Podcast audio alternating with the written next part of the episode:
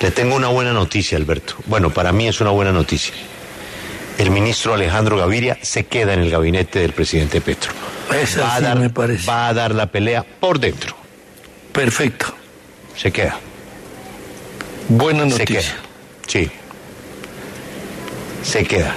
Es que recuerde el origen del ministro Gaviria, Alberto. El, el ministro Gaviria, pues es visto dentro de. Pero eso es la, la inteligencia de armar un gabinete de mentes abiertas y diferentes. No todos piensan igual. Ministro Gaviria, pues no fue ministro de Hacienda, que, que esa era pues buena parte de su norte. En su Fue director de planeación. Sí, pero él era, per- tenía en su mente el Ministerio de Hacienda, el director de planeación, en fin. El tipo es durísimo en el, en tema económico.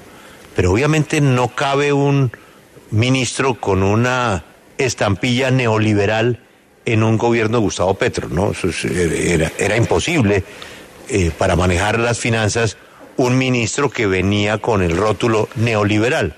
Sí, Pero no creo, no creo que él acepte esa clasificación.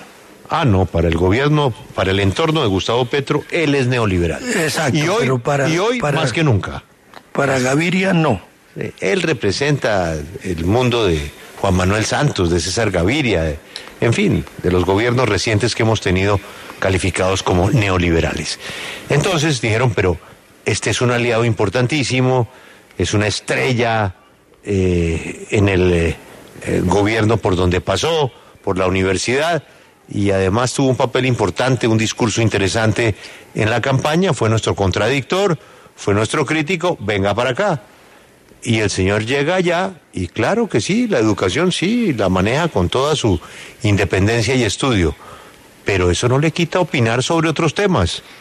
Entonces hubo un cara a cara privado con la ministra, privado, después la reunión de los ministros, y no la decisión del ministro Alberto y del gobierno es que eh, aquí eh, es bienvenida la discusión.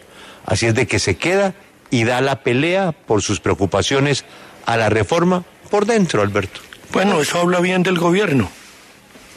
Pero ¿cómo se van a privar de Alejandro Gaviria porque no está de acuerdo con algo? ¿Eso cómo cabe en la mente de un gobierno progresista o de cambio? Pues no dejaron que eso pasara.